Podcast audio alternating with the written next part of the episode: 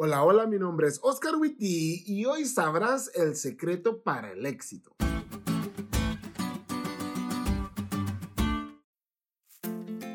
Hace algunos días atrás estuve viendo y escuchando un video en donde un empresario famoso daba el secreto del éxito.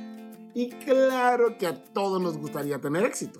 Y aunque el significado de este término puede variar, ya que lo que para mí puede ser éxito, quizás para vos no lo sea. Por ejemplo, para mí, el éxito es servir a Dios a tiempo completo, tener una relación genial con mi esposa y tener lo suficiente para que Esther y yo vivamos.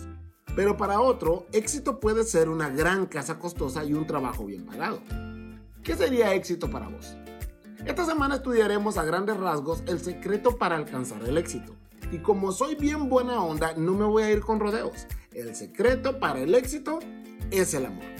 Y en especial el amor a Dios. Mira, en donde sea que me escuches, no importa tu estatus social, tu nivel socioeconómico, el país donde vives, nada.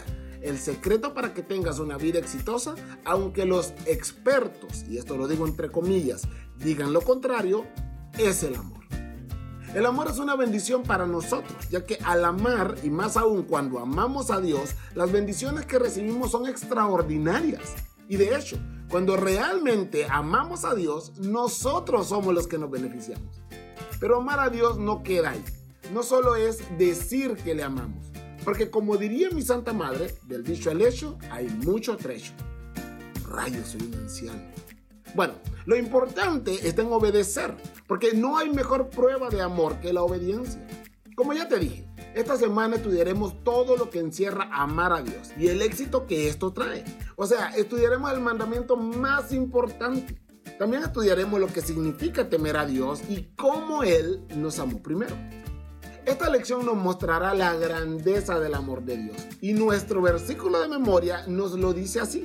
Así que te invito a que juntos lo repitamos. Lo encontramos en Deuteronomio capítulo 6 versículo 5 y amarás a Jehová tu Dios de todo tu corazón y de toda tu alma y con todas tus fuerzas. Recuerda que este versículo no solamente es un versículo, es un mandato divino que durante esta semana te invito a que juntos lo practiquemos. Que tengas una feliz semana llena del amor de nuestro Salvador.